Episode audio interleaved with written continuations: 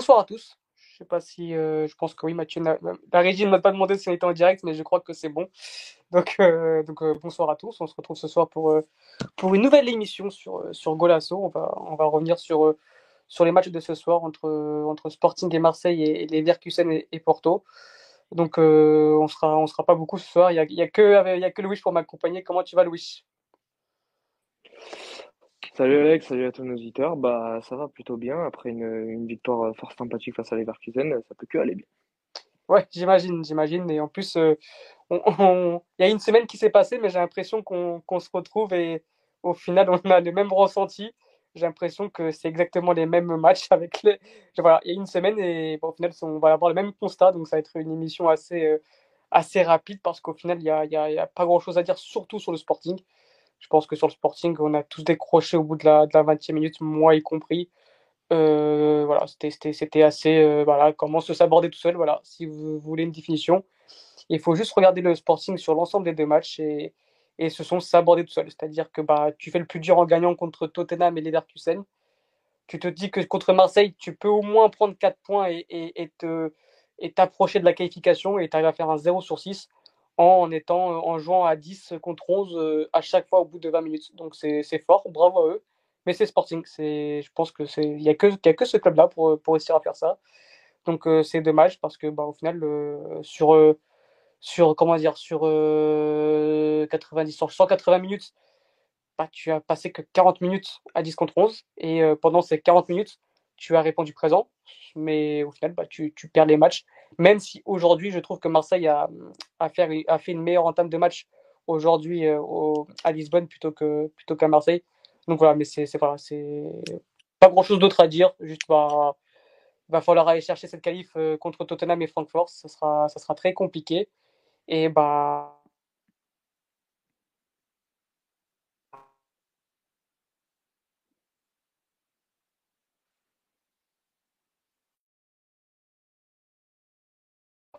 comment dire, bah, quand tu commences à être têtu et que tu fais toujours les mêmes choix et que tu insistes sur les mêmes joueurs, tu finis par le payer. Et on savait que Ricardo Esgaio était au fond du trou.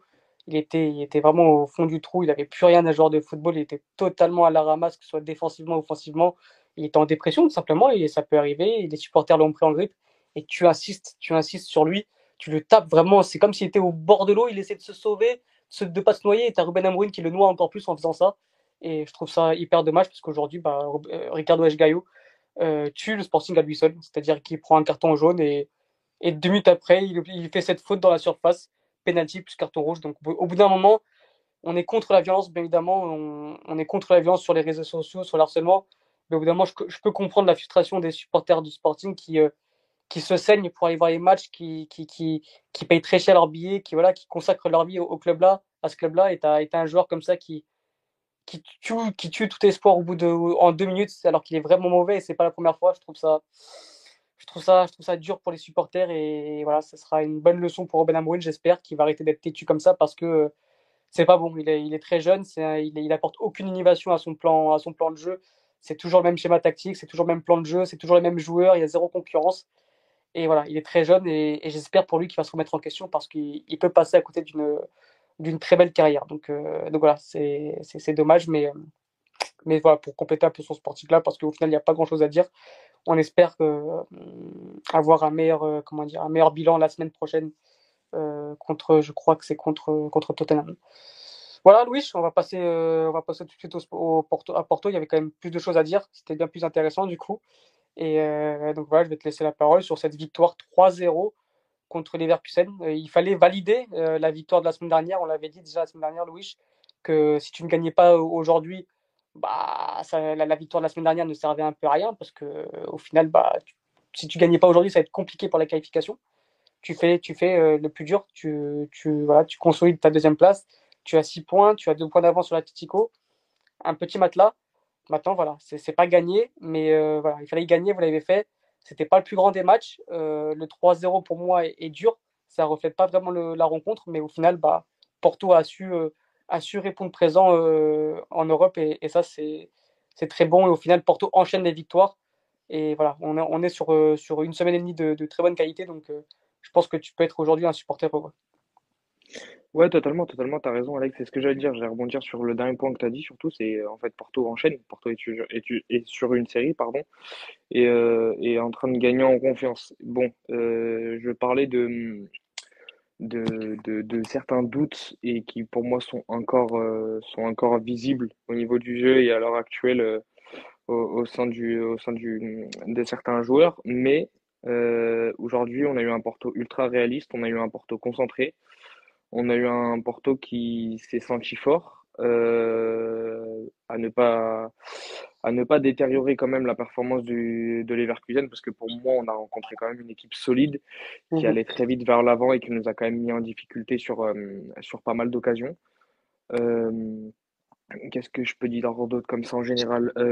Tu tu voilà tu as eu encore un peu un scénario assez, euh, assez, euh, assez bizarre, si je puis dire, parce que tu as un but annulé pour Leverkusen euh, par la VAR, euh, c'est une histoire de péno, ça ressemble un peu à l'aller, comme le Sporting d'ailleurs.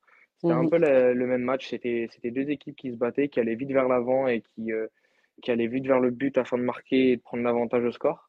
Euh, on a été très réaliste.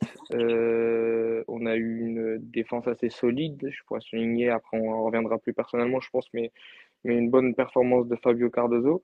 Euh, une masterclass de Diogo Costa quand même, parce que je pense que le c'est une? lui en première mi-temps. Ah, encore une, encore une, et, et, et je pense qu'il y en aura encore plein d'autres. Et, et tu, Diogo Costa est l'homme de la première mi-temps. Il te permet de de rentrer à la mi-temps avec, euh, avec le 1-0 et en étant euh, quand même euh, plus en confiance pour, attaquer ta deuxième mi-temps. Sachant que les dix dernières minutes de la première mi-temps étaient quand même, étaient quand même pour les Verkusen, qui, ont, quand même vachement poussé et qui ont, qui ont cherché cette égalisation. Ensuite, ensuite bah, Porto est resté un peu pareil, il a donné le ballon à Leverkusen, quand même un petit peu plus, et a essayé de chercher vite avec des transitions rapides, en cherchant notamment la profondeur avec Galeno, comme sur le premier but. Euh, on a eu un super Taremi euh, qui a mis un doublé qui pour moi était très précieux devant. Euh, Galeno, en plus de son but, qui a quand même obtenu les deux pénaux, et encore sur un, surtout le troisième qui est sur un attaque de profondeur comme sur le premier but. Voilà, on a eu Porto qui a été ultra réaliste, qui a su jouer avec ses forces, qui s'est bien battu et euh, évite les prochains matchs pour pouvoir va- valider ce- ce- cette qualification qui est loin d'être euh, acquise euh, encore pour moi. En fait, on, sent vraiment que là, le Porto a, joué un peu euh, dans son fauteuil, où vraiment c'est vraiment le style de jeu de concerne préférentiel.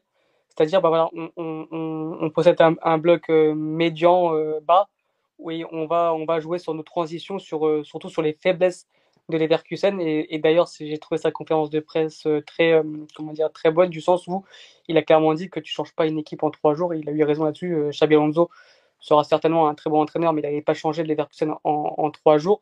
Et euh, voilà, les, les, les, les faiblesses de Leverkusen étaient vraiment présentes au match aller. Et encore aujourd'hui, on a senti vraiment que voilà, il fallait appuyer sur ça. Et le fait de baisser un peu son bloc et de jouer sur les transitions défensives, offensives, et notamment avec un Golano qui prend très bien la profondeur et qui, et qui va super vite. Du coup, bah, ça s'est vu sur le premier but. Et on voit vraiment que ça a été travaillé à l'entraînement. C'est pas, ça n'a pas été un but au hasard. Et vraiment, voilà, tu sens vraiment que c'était un match pour Porto, vraiment de, de, de, pour Concessant. On joue un peu plus bas, on joue sur nos transitions avec Galeno devant, et au final, ça fait 3-0.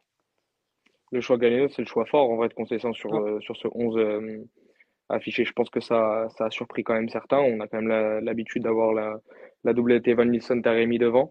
Euh, Evan Nilsson, qui j'ai soulevé il y a une semaine, comme quoi je le trouvais euh, un peu en dessous cette saison. Malgré qu'il reste quand même un bon joueur et reste important pour l'équipe, je l'ai trouvé un peu en dessous. Et là, euh, comme tu l'as dit, Galeno a été euh, un choix tactique pour, appuyer sur les, les faiblesses de Leverkusen qu'on avait remarqué au match aller. Et, euh, et ce fut un, choix payant tout simplement. Et, euh, Conceição a été euh, plutôt bien géré ça. Donc oui, oui, pour moi, quand même, on parle de Dio Costa qui a fait, bon, c'est une masterclass. Vraiment, c'est, tu, il y a encore, il a été solide sur deux trois arrêts après. Mais, euh, mais le choix Galeno a été plus que payant. En plus de ça, il a fait un très très bon match. Et ouais, pour revenir un peu sur Diogo Costa, voilà, c'est sur les quatre derniers pénalties, bah, il prend zéro but. Euh, donc je sais pas si c'est si c'est historique ou pas. Par contre, ce qui est sûr, c'est que du coup, il devient le, gardien de but qui a arrêté le plus de penalty dans l'histoire du FC Porto. Donc, on a arrêté 4 sur, dans, en tout. Donc, ça montre à quel point le garçon est, hors sol, il est hors norme. C'est justement à 23 ans, il a déjà des records comme ça. Dans un club comme l'FC Porto, c'est pas, c'est pas, avec tout le respect que je dois, c'est pas, c'est pas Brest. Donc voilà, c'est magnifique, c'est merveilleux. Et aujourd'hui, encore une fois, en fait, c'est un peu comme le match à Lille, oui, c'est-à-dire que tu as deux joueurs de, de, de, as un joueur de classe mondiale avec, euh, avec Diogo Costa dans, ta surface de ta réparation, et tu as un joueur de très bon niveau avec Tarimi dans l'autre surface. Et au final, c'est ce qui permet de gagner le match aujourd'hui, encore une fois, comme au match aller, j'ai l'impression. Tout à fait.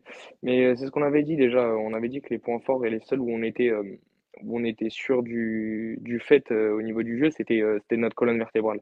C'est-à-dire Taremi tout là-haut, Uribe dans l'axe, et enfin au milieu, et Diogo Costa derrière. Et euh, tu, tu, sais que cette colonne vertébrale était solide et bien sûr, euh, une équipe qui marche, et bah forcément, euh, c'est ses meilleurs joueurs qui éclatent. Et, et, ce soir, ça a été le cas, encore une fois. Et pour rappeler, tu as parlé d'un petit record pour Diogo Costa, il y en a un autre, et apparemment, c'est le premier gardien en ah LDC qui arrive sur un match à faire une passe décisive et à arrêter un péno en même temps. En vrai, si tu regardes ça, c'est ouf. Genre, en vrai, la stat, elle est pour un gardien, tu aurais dit ça il y a, je sais pas moi, les 15 dernières années, tu aurais dit ça, genre un gardien, jamais il aurait pensé à, avoir cette stat, alors que maintenant, dans le football qu'on connaît, euh, c'est ultra important d'avoir euh, d'avoir un, gardien avec euh, cette qualité au pied, et il l'a encore démontré ce soir, mais ouais, quel match, moi en tout cas, ça faisait un bon petit moment que je m'étais pas levé de mon canapé pour, pour des grosses actions, et j'avoue que Diogo Costa est en train de me redonner euh, des frissons même quand je suis tout seul. Et c'est très très très plaisant. Maintenant, euh, voilà, j'aimerais bien qu'il reste, mais euh, là, là, je pense qu'il va y avoir beaucoup de cadres européens qui vont essayer de se placer, même si on sait que les grosses équipes ont, ont généralement, un très grand gardien et vont vite les chercher. Mais là, là, Diokoch, ça va falloir se poser des questions, des, les très bonnes questions pour les grands clubs, parce que ça peut vraiment devenir un des meilleurs gardiens au monde. Ah oui, oui, bah, déjà, je pense que même là, à l'instant T où on parle, en, octobre 2022, euh, il fait facile partie des 10 meilleurs et il n'est pas dixième. Je pense que, et encore quand je dis 10, c'est parce que j'ai pas envie de me faire troller ou quoi, parce que on peut vite restreindre un peu le classement, parce que vraiment, il, évolue à un niveau. Je sais pas s'il y a beaucoup mieux que, que lui cette saison. Euh, donc voilà, c'est juste phénoménal. Et, et le pire, tu vois, c'est qu'on s'y attendait. Tu vois, parfois, tu peux te tromper sur certains joueurs, mais lui, tu savais, tu savais qu'à 16 ans, euh, quand tu vois son Euro 2007, son Euro, ouais, son Euro U17 en 2016, tu sens déjà que le garçon, il est, il est, il est 3-4 niveaux au-dessus. Et au final, bah, il a toujours été surclassé de 2-3 ans. Il était en, Euro, il était en U21 quand il avait 16 ans. Enfin, c'était, c'est, limite normal de le voir à ce niveau-là. On pensait même le voir un peu plus tôt, tu vois. Je pensais même à 21. Mhm. Euh, oui, on un peu plus tôt. Un peu plus tôt, mais au final, c'est, limite normal de, de, le voir à ce niveau-là. Louis, je, voulais revenir sur toi sur la, sur la compo. Euh, au final, bah, il y a eu deux grosses, enfin, une grosse surprise avec l'apparition de Galeno mais au final, quand tu prends du recul, tu comprends vite ce choix qui a été payant de la part de Sergio Constant. Et là, il faut le, faut le, féliciter, bravo à lui, parce que ça a été très, pertinent. Et tu as le retour aussi de hum, João Mario. Et je voulais un peu, euh, un peu savoir ton avis là-dessus sur João Mario qui en fait enchaîne euh, donc euh, un match en tribune quand c'est la Liga Bewin et un match titulaire quand c'est avec des champions. Moi, je trouve ça vraiment débile, on va dire. C'est pas, pas logique. Enfin, je, je comprends pas cette rotation. Et au final, tu te sors à la mi-temps. Donc, je voulais savoir un peu ton avis là-dessus parce que pour moi, c'est pas pertinent. C'est soit tu, tu mets quelqu'un titulaire au poste, mais tu mets pas un mec en tribune, ensuite titulaire en Ligue des Champions. Enfin, ça n'a pas de sens pour moi. Mais euh, ouais, pour euh, parler de Jean Mal, je pense que dans la tête de Conceição, c'est encore son numéro 1 en latéral droit. Mais comme on le voit depuis le début de la saison, Jean Mal n'est pas bon. Jean Mal n'est pas bon, n'est pas dedans. je crois qu'il a toujours pas fait un bon match. Alors que l'année dernière, pour moi, ça a été un joueur un peu de l'ombre sur, sur le flanc droit. Euh, tu, tu, Jean Mal n'est pas en confiance. Jean Mal n'est pas du tout dedans. Et je pense que lui, il, je dirais pas sans tête, mais il reste dans l'idée que Jean Mal a fait la saison qu'il a fait l'année dernière et qu'il va revenir. Maintenant, euh, le, fond du problème pour Jean Mal, je ne le connais pas. C'est peut-être un problème personnel, j'en ai aucune idée. Et là, il sort parce qu'il n'a pas été bon encore. Il se fait prendre des vitesses, alors que pourtant, on sait qu'une de ses qualités principales, c'est la pointe de vitesse. C'est un des joueurs les plus rapides de l'effectif. Euh, il était, euh, il défend mal, il n'est pas sur les coups, il est hors timing au niveau des duels aériens. Bon, il est, il est vraiment pas dedans. Il y a, y a, rien à retenir. Même si aujourd'hui je l'ai trouvé un petit peu mieux que d'habitude, enfin que depuis le début de saison. Mais sa sortie était logique aussi parce que je crois qu'il avait vite pris un jaune, non? Si je me dis pas, Alors, si je dis pas de bêtises. Tu me poses une colle parce que moi, je t'avoue que je, les 20 premières minutes, j'ai regardé Sporting. Et après, je suis pas Porto. J'ai un, un, doute, comme moi aussi, j'ai un peu bugué, comme je l'ai dit en première mi-temps off. Euh, voilà, euh, c'était un choix logique et c'était un choix aussi euh, tactique à la mi-temps parce que du coup il a, il a, il a un peu changé son animation offensive en faisant rentrer Evan Nilsson, il me semble, à sa place. Ouais. voilà, ce que je pense de Jean Mal, c'est ce que je pense depuis longtemps et ce que je, et je pense que beaucoup de supporters de Porto le pensent il faut investir dans des latéraux. on, le sait, que ce soit à droite ou à gauche. Euh, Zaidou fait le travail. J'aurais du mal à lui jeter la pierre. Euh, Vendel revient un peu mieux cette saison, mais ça ouais, mais quand même en Il fait le travail, mais c'est le niveau pour être une doublure, pas pour être titulaire. Mhm. ou faire euh, une rentrée intéressante pour, pour commencer à déborder un peu, ou, jouer sur la course sur le côté gauche. Mais on est bien d'accord que c'est pour ça n'a pas l'étoffe d'un joueur titulaire du, du FC Porto, surtout d'un Porto européen. Mais, mais euh, ce que, voilà, il faut investir dans des latéraux.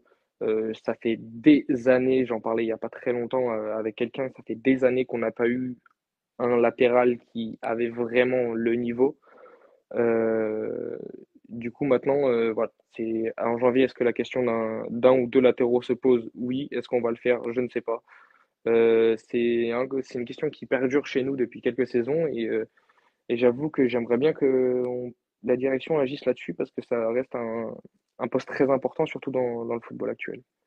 Surtout quand tu sais qu'à droite, tu formes des Thomas Esteves, des Gonzalo Esteves, des, des Dalot, des, des voilà, tu as, as, Marty Fernandez encore. Enfin, c'est vraiment un poste où vous êtes très bien fourni, vous vous formez très bien. C'est dommage de se retrouver euh, aujourd'hui, en 2022, avec Jean Mario et Rodrigo Concessa en doublure. Même si Rodrigo Concessa on fait ses matchs, je, je ne tire pas, je ne lui jette pas la pierre. Mais c'est vrai que c'est assez dommage quand même d'avoir une telle concurrence quand tu t'appelles euh, Porto. Mais ouais, je, pour revenir un peu sur Jean-Mario, est-ce que ce serait pas mieux de, bah, mettre euh, Rodrigo ça en titulaire tout simplement, de, vraiment de l'installer? Bah, voilà, Il est passé devant, c'est la concurrence. Bah, es bon en Liga B-Win, pourquoi tu ne serais pas bon en Ligue des Champions? Alors oui, c'est peut-être un, deux niveaux au-dessus. Mais bon, est-ce qu'il ferait pire que Jean-Mario Je suis pas sûr. Bah pour l'instant, euh, pour l'instant, Rodrigue, il a fait ses matchs. On, bah on peut absolument rien lui dire. Mmh. Il est, il est bon. Euh, il est juste techniquement. Euh, c'est un joueur de Grinta, on le sait, c'est de famille. Hein. Euh, il se la donne énormément. on n'a rien à lui redire sur ses, premières opérations en équipa. Donc à partir de ce moment-là, je suis plutôt pour aussi. Après, qu'il se casse la gueule, ça fera partie du jeu aussi et, du métier, hein, parce qu'on n'est jamais tout le temps bon. Mais, euh, mais moi, là, à l'heure actuelle, oui, je suis pour la titularisation de Rodrigue Conceição et pourtant, je m'y attendais pas du tout. Mais à l'heure actuelle, c'est à l'heure actuelle, j'y viens à l'instant T, c'est la solution la plus viable mmh. sur, le, sur le côté droit. Donc, euh, mais je pense que dès ce week-end, il va repartir en championnat, euh, Rodrigue. Dans deux semaines plutôt, parce que c'est la coupe cette semaine. Oui, dans deux semaines. Dans deux semaines, contre, contre Benfica, ouais, ce sera un beau message. Ce sera un beau message. Il y a, il y a, il y a fort moyen. Moi, je pense que connaissant le caractère du papa, et eh ben, euh, il serait vraiment capable de, de, faire ça et continuer sur, euh, sur, sur sa lancée, sur le 11 qu'il affiche en championnat. Euh, Aujourd'hui, je pense que c'était juste une question peut-être d'expérience européenne et qu'il sait qu'il il ne devait pas perdre de points. Mmh. Euh, Jean Mal a, a, déjà fait euh, des matchs de Ligue des Champions, donc il je pense qu'il s'est un peu imposé cette logique-là. Mais oui, oui, à l'heure actuelle, Rodrigue n'a rien à envier à Jean Mal, loin de là, et, et devrait être titulaire à mon goût en tout cas. On est bien d'accord. Euh, on a une question de, de Ayrton qui. Euh, bah, merci d'ailleurs d'être aussi fidèle, Ayrton, ça fait, ça fait super plaisir. Et merci à tous encore d'être présents ce soir. Et n'hésitez pas à poser vos questions, on y répondra avec plaisir. Il nous pose une question sur le cas d'Aïd Carmo. Euh, comment tu l'as trouvé, toi, encore Parce que d'après lui, il l'a trouvé encore assez décevant. Et je le rejoins. C'est, on est très loin du David Carmo de Braga. Alors oui, il y a forcément un petit temps d'adaptation, mais bon, quand même, là, le temps d'adaptation est assez long pour un, un joueur qui connaît le championnat, qui parle la même langue, qui euh, voilà, c'est vrai que peut-être il y a la défense à deux parce que c'est un joueur qui, est très bon dans une défense à 3 et qui a joué très longtemps pendant dans une défense à 3, mais c'est un joueur qui a montré aussi sa capacité à jouer dans une défense à 2 en jeune et en sélection. Donc euh, moi c'est vrai que j'ai du mal à expliquer le niveau de David Carmon en ce moment. Donc euh, voilà, comment tu l'as trouvé aujourd'hui le, joueur le, plus cher à 20 millions d'euros pour vous, c'est c'est quand même quelque chose d'assez. De, euh, le défenseur le plus cher, c'est quand même. Quand tu vois ses prestations, c'est assez dommage. Bah, il n'est pas bon. Il n'est pas bon. C'est la chose qu'on. on peut dire, c'est qu'il n'est pas bon. Tu sens un défenseur, un défenseur central de base, on sait très bien que ça doit dégager une sérénité. Le défenseur central, c'est pour moi un des postes les plus importants dans le, dans, le foot, quoi, dans, dans, le foot à 11, car c'est lui qui sait rassurer normalement une équipe entière. C'est lui qui fait monter le bloc, c'est lui qui sait parler, c'est lui qui voit le jeu. Le poste de défenseur central est ultra important. Et à l'heure actuelle, on a un David Carmo qui n'est pas du tout serein. On l'a vu sur plusieurs fois encore aujourd'hui, des relances un peu hasardeuses, ou alors, qu'on, alors que je l'ai déjà dit à la dernière mission, c'est normalement un de ses points les plus forts qu'on avait remarqué à Braga.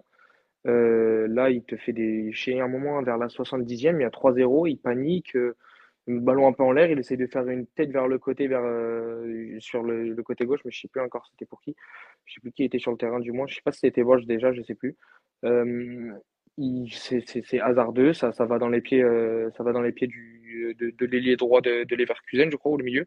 Tu, mmh euh, sur plein de petites phases comme ça, tu remarques qu'il n'est pas du tout serein. Dans la surface, euh, pareil, euh, des plats du pied qui reviennent un peu dans l'axe. Des, bah, il n'est pas dedans. Il est pas dedans. Et mmh. lui-même le sent et tu le vois quand il y a des caméras isolées sur lui, tu, tu, le sens vraiment pas dedans.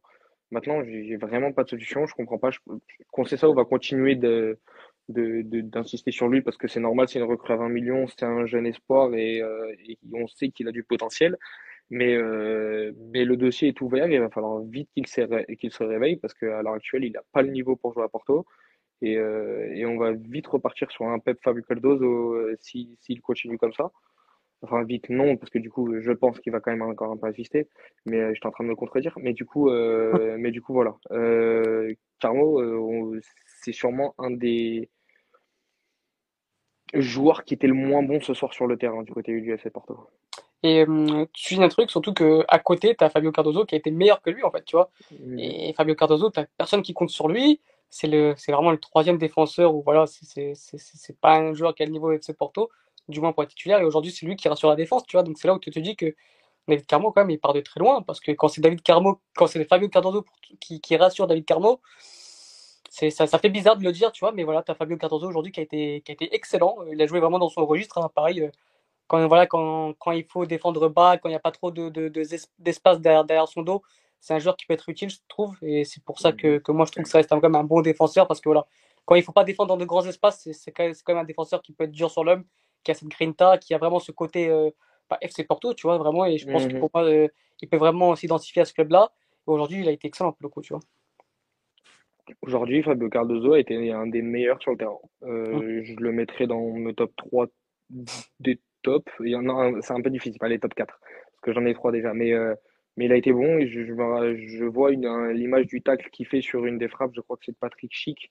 Joe mhm. je crois qu'il peut la toucher, mais lui, il te sort un tacle venu de nulle part et qui te la sort. Euh, je vois des, des, des, bons jeux aériens gagnés. J'ai vu un Fabio Cardos qui se l'a qui, qui se l'a donné vraiment. Je parlais tout à l'heure avec toi de la petite image de, en fin de match quand quand on vient le titiller physiquement avec l'épaule et lui qui bouge pas et qui dit de se relever, tu sais, ça ressemble à très, comme tu l'as dit, un très, très joueur Porto, très, très, très gare, quoi, très, mm. beaucoup, avec beaucoup de race. Et, euh, et aujourd'hui, c'était, comme on l'a dit, c'était en vrai un match qui lui correspond, comme tu l'as dit, avec le bloc euh, médium bas, avec euh, le fait de devoir être vraiment le dernier défenseur, de vouloir tout rattraper et d'être, je vais mettre des grands guillemets, hein, mais d'être cette espèce de libéraux dans l'âme euh, euh, du côté du FC Porto. Et ça, ce rôle, il a très bien tenu. Et aujourd'hui, il a fait un bon match. Je trouve que, que, Fabio Cardozo n'a jamais vraiment été mauvais, en fait, en jouant à Porto. Ça dépend des contextes, ça dépend des matchs. Il y a des matchs où je l'ai trouvé vraiment mauvais. Et voilà, c'est parce qu'il fallait jouer avec un bloc haut, il fallait défendre dans de grands espaces. Et là, ça devient vite compliqué pour lui. Moi, j'ai plus les matchs en tête, mais je sais qu'il y a deux, trois matchs, deux, trois situations où vraiment c'est compliqué pour lui, tu vois. Sûr. Mais après, oui, c'est pas, c'est pas, c'est pas le plus catastrophique, c'est pas la pire recrue de, de, de, de, Porto, ça, on est d'accord. Du tout. Et puis, c'est, c'est, voilà, c'est, c'est un joueur qui, qui, qui, ne peut pas être agaçant pour le supporter parce que tu pourras pas lui reprocher son envie, mm.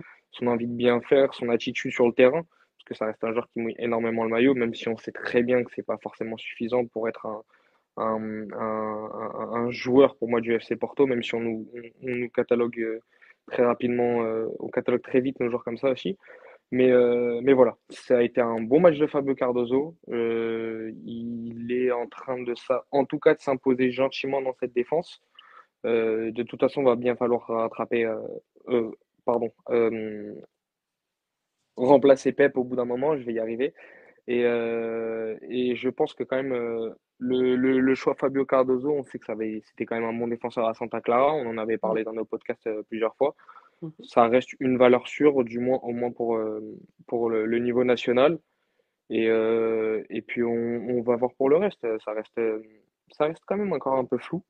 Parce que je pense que si, si, si la fin de saison, euh, bah, Carmo n'est pas dedans, que Pep, on le décide subitement, enfin subitement, ce serait quand même un peu, un peu l'heure, mais on décide de le mettre sur le banc ou qu'il parte, et bah, va falloir peut-être qu'il assume ce rôle du coup, parce que ça fera déjà deux saisons qu'il a été là, qu'il est Mhm. en train de, plus le temps passe, plus ses minutes sont crescendo et il s'installe, euh, et il s'installe euh, dans cette équipe. Donc, euh, donc c'est, c'est à souligner et c'est, on verra par la suite. Ouais, je te, je te rejoins totalement. Euh, Louis, est-ce que tu as quelque chose à, à dire d'autre sur, sur l'ensemble du match? C'est vrai qu'on a été assez complet du sens où bah, le, le score ne reflète pas vraiment la partie parce que les Leverkusen n'a pas Ouais, été dangereux non plus et, et Porto n'a pas fait non plus un, un- un match de très grande qualité offensive, on va dire. ça. Ils ont, vous avez jamais dans votre registre, mais est-ce que tu as quelque chose à, à d'autre à dire sur ce, sur ce match-là? Avant de passer au top et D'autres à dire sur. euh, alors, bah, alors, on va laisser ça pour les taper les flops, mais, euh, mais euh, parlons un peu de l'adversaire. Et j'ai beaucoup aimé l'attitude de, de Diaby sur le match. Je l'ai trouvé très très remuant, je l'ai trouvé très bon. Euh, on sait que c'est un bon joueur, tu le Mhm. connais aussi, tu le connais Ouais. bien, mais euh, je sais que beaucoup de supporters ont, ont pas forcément aimé son départ à un moment. Mm. Mais, euh, mais c'est un joueur vraiment très remuant, très intéressant, qui prend, euh, qui est très rapide, qui déclenche très vite, qui, euh, qui en tout cas, qui est, qui est technique d'ailleurs. Il, avec une très bonne attitude aussi sur le terrain. Là, il y a un moment, je crois qu'il fait un retour défensif tout seul et, et je crois qu'il a une crampe au bout d'un moment en remontant le ballon et il lâche le ballon. J'ai beaucoup aimé son match. Pour moi, ça a été, été l'homme fort du côté de Leverkusen et, et euh, un mec comme ça qui fait ce genre de prestations, je pense qu'il pourra viser plus haut que, que Leverkusen au bout d'un moment. Ah oui, clairement. Il avait été, je me rappelle, élu Titi d'Or, c'est-à-dire le meilleur joueur, meilleur joueur du centre de formation du PSG euh, avant de partir. Euh, donc euh, c'est quand même un, un, un superbe, superbe joueur et je pense que oui, il méritera mieux que, que Leverkusen. Et on peut souligner aussi l'avant-centre Chic. Ouais, Ouais, je pense- c'est Patrick Chic qui, qui, voilà, même s'il va faire des cauchemars de Diogo Costa parce qu'au final, sur les trois derniers penalties, il en a trois face à lui. Donc ça, ouais, c'est quelque chose d'assez historique aussi, je pense. Le, le, le même joueur qui loupe trois penalties de suite face au même gardien, je pense que c'est très rare. Mais voilà, quand j'ai aimé sa prestation dans ce rôle de pivot et ça m'a fait rappeler un peu le PSG, où je me suis dit que voilà, le, le PSG recherche actuellement un, un pivot. Bon, euh, moi, prendre ce joueur-là, ça ne me dérangerait pas parce que c'est vraiment un joueur que j'apprécie. Techniquement, il est à l'aise, il sait jouer de haut but, il pèse sur les défenses, même si aujourd'hui, je pense qu'il a quand même un peu souffert face à, face à Cardozo. Mais voilà, dans le profil, c'est un joueur qui me plaît beaucoup, mais, euh, mais c'est vrai que l'homme à, à ressortir de ce Leverkusen-là, c'est vraiment, euh, c'est vraiment Diaby. euh, même si j'aime beaucoup Tapsoba, aujourd'hui, je pense que Diaby a été, a été vraiment l'homme du match côté, euh, côté Leverkusen. C'est ça, je suis totalement d'accord. Mais pour le coup, Patrick Schick, je l'ai trouvé un peu plus en dessous contre nous. Même à l'aller au retour, je l'ai trouvé moins ouais, intéressant ouais. que comme on l'avait déjà pu le voir. Mhm. Euh, on sait très bien que c'est un bon joueur, il a sa réputation. Comme tu l'as dit, euh, il sait un peu tout faire devant, il est plutôt polyvalent. Tu, tu peux le, tu peux le jouer un peu sur tous les flancs de l'attaque. C'est ça. C'est plus pour ça, pour fera. Ouais. C'est ça, du moins, il, il, il, il est, il est assez complet. C'est un joueur intelligent, technique, euh, fin, qui a une grosse frappe de balle. Pareil, je pense qu'au bout d'un moment, ça va aller, euh, ça va aller essayer de chercher un peu au-dessus des Leverkusen. Mais après, c'est, j'ai bien l'impression que c'est le genre de, de joueur qui, qui, qui va bien dans le championnat de la Bundesliga, si tu vois ce que je veux dire. C'est ça, c'est ça. C'est un gars, c'est un joueur qui, qui galérait un peu en Serie A, surtout à la Roma, et, et qui, re- qui retrouve un peu comme un second souffle à Leverkusen. Parce que je pense que ouais, c'est c'est- un, ouais, c'est un garçon qui, qui est fait pour ce championnat-là, et, et je pense qu'il qu'il va y rester. Oui, on passe au, au top et flop de, de ton club, de ton équipe. Donc Ouais. vas-y, je, je t'écoute sur, euh, sur les, les joueurs qui ont été très bons et ceux qui ont été un peu moins bons. Top, euh, Diogo Coustan, si je peux dire ça comme ça. Euh, voilà, bah, comme on l'a dit, c'est, masterclass sur masterclass. C'est un gardien trop fort. C'est un talent inter, intergénérationnel, si je peux dire ça comme ça. Euh, il est trop fort. Euh, faites-lui signer un contrat euh, jusqu'à jusqu'à les vétérans chez nous. Elle a combien la clause? Euh, oula, je sais plus. Je sais plus. Je vais pas mentir, je sais plus. Ouais. Euh, elle doit être quand même assez haute, mais euh, Ouais.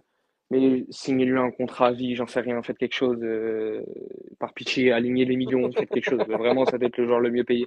Il est, c'est sensationnel en vrai. C'est, en plus, il a, comme on l'a dit, il a, il reste quand même jeune et il a une maturité qui est, euh, qui est déconcertante en fait quand, quand pour un gardien, pour un gardien, on se rend pas compte. 23 ans pour un gardien, c'est comme si un joueur, un joueur de champ débutait à 17 ans, quoi. C'est c'est C'est, c'est monstrueux.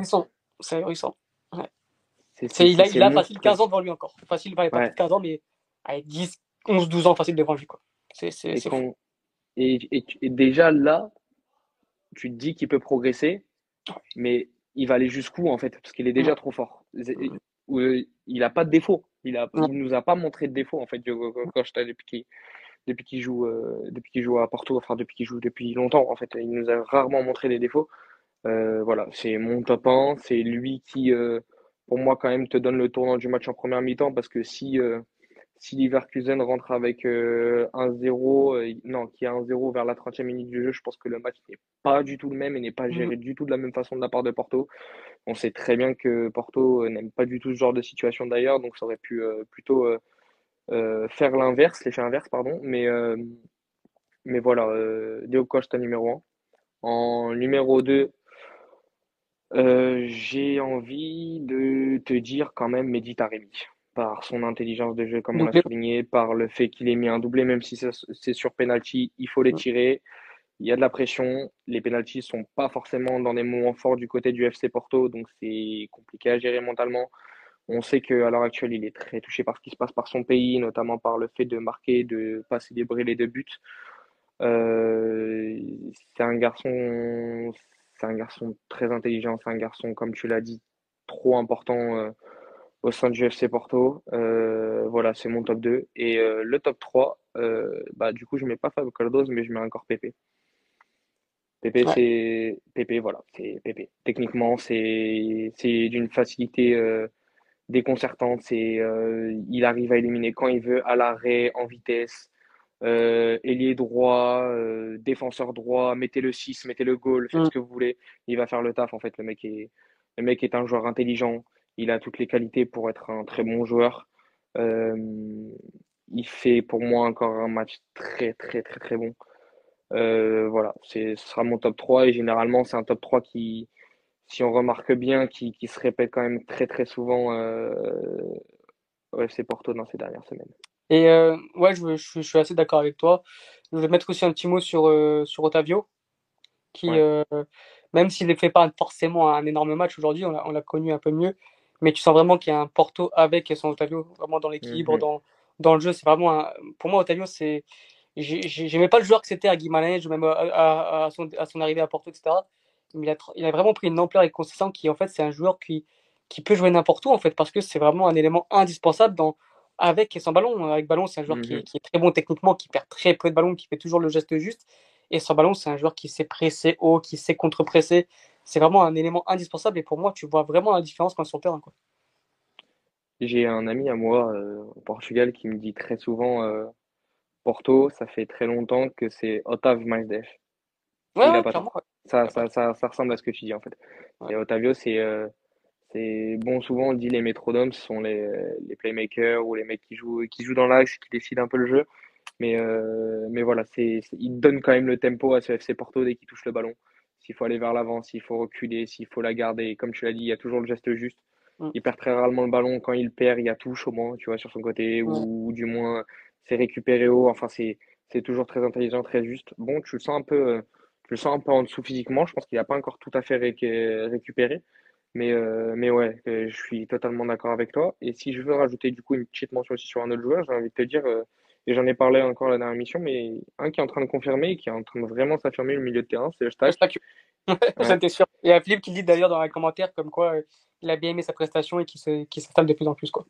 Bah, tu vois, c'est, il est, je pense qu'il est en train d'étonner pas mal de monde et il est en train de, de s'imposer dans, dans, dans, dans, son 11 et euh, je pense qu'il a, il commence à bien assimiler euh, ce que lui demande euh, Serge Conceição. Donc, donc c'est en train de devenir très intéressant aujourd'hui. Il a fait un très gros match. Il a montré un, a montré un gros volume de jeu aussi. Comme je l'ai dit aussi à la dernière mission, il se complète très bien avec Uribe. Il est juste techniquement, il décide bien, il perd très rarement le ballon d'ailleurs. J'aime beaucoup ce qu'il propose en ce moment et c'est très très Prometteur. Je vais pas dire prometteur. Ouais, prometteur si tu veux, mais je dis c'est c'est convaincant et, et Mhm. j'ai hâte de voir la suite euh, le concernant. Ok. Louis, euh, les flops maintenant. Côté FC Porto, bah on l'a dit, hein, David Carmo. David Carmo qui euh, les les matchs euh, se ressemblent et s'assemblent pour lui. Euh, Mhm. pas à l'aise, pas serein.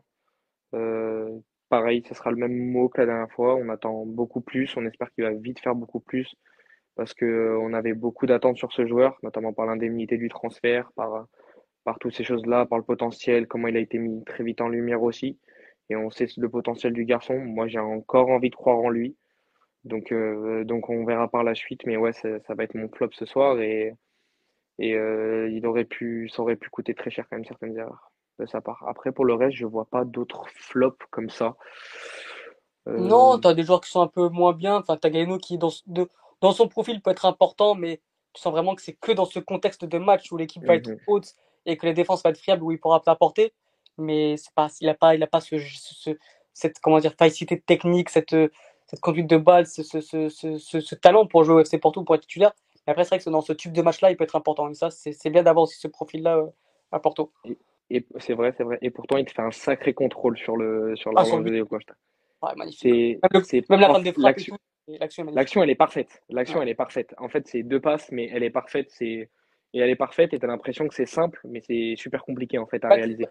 C'est Louis, je ne sais pas si tu avais lu l'interview de Conceição à une époque, mais il avait dit que, il y a, il y a un an, je crois, ou il y a deux ans, il dit que ce- pour lui, son but de rêve, son, son but préféré, ce serait dégagement du gardien qui transperce la défense sur un but sur l'attaquant et qui marque.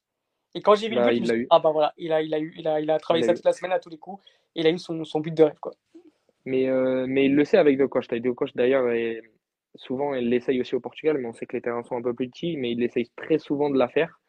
Bon, après, ça reste quand même une relance très compliquée à faire. hein. On est bien d'accord que même si tu prends les meilleurs gardiens, faire une relance qui te fait plus de 60 mètres, qui est dans le timing parfait, dans la zone parfaite de la profondeur, la relance est incroyable. Le contrôle en pleine course, mauvais pied et Mm, comment il se l'emmène de Galeno mm. est incroyable. D'ailleurs, je pense que si on lui redemande de la faire, je suis pas sûr qu'il a, qu'il a réussi aussi bien. Euh, le contrôle, la conduite de balle, le, la feinte de frappe qui s'emmène vers le crochet et puis après qui frappe et qui met le but au premier poteau pour avoir l'utilité de surprendre quand souvent tu sais très bien quand tu rentres euh, pied droit t'essayes d'enrouler. Le, le but est, est parfait et Mm. en vrai de vrai quand tu regardes sur les deux confrontations on a mis deux super buts qui sont qui sont des, euh, des, des réalisations euh, techniques de, de, de haut niveau et, euh, et c'est vrai que ça fait plaisir parce qu'on avait quand même pas trop vu ça euh, en début de saison. Ouais, je, je te rejoins totalement. Du coup, pas d'autres flops, hein. Je pense pas qu'il y a vraiment un joueur qui a été en dessous de Non, tout à non, part non, Carmo, du tout, du tout, du tout. On est d'accord. Bon, je pense qu'on a été assez complet sur cette émission. Ouais, Est-ce que tu as quelque chose d'autre à dire? du tout. Du tout? Mention spéciale? Non plus. Non plus. Je crois que ouais, moi non plus, j'ai pas de mention spéciale là. Train de chercher.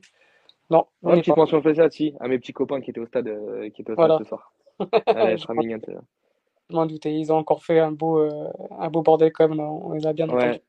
Il y a eu un très beau parcage euh, ce soir, euh, ce soir euh, côté visiteur à Leverkusen et c'est très très plaisant de, de, de voir cette continuité en fait parce que tu sais très bien que en Europe, très souvent et même souvent euh, en général, Porto a, a une belle tribune, ça chante Mhm. beaucoup, il y a une bonne ambiance et, euh, et ça s'est encore confirmé, on n'était pas forcément énormément par rapport au stade, on n'était que 1500, mais si tu regardes et t'entends bien le match, euh, voir les commentaires, mais si tu regardes bien et t'entends bien le match, tu, tu vois que les supporters étaient vraiment présents très très très longtemps. Et oui, euh, pas là, donc victoire européenne, on m'a déjà envoyé ce message avant l'émission, ça bouge pas.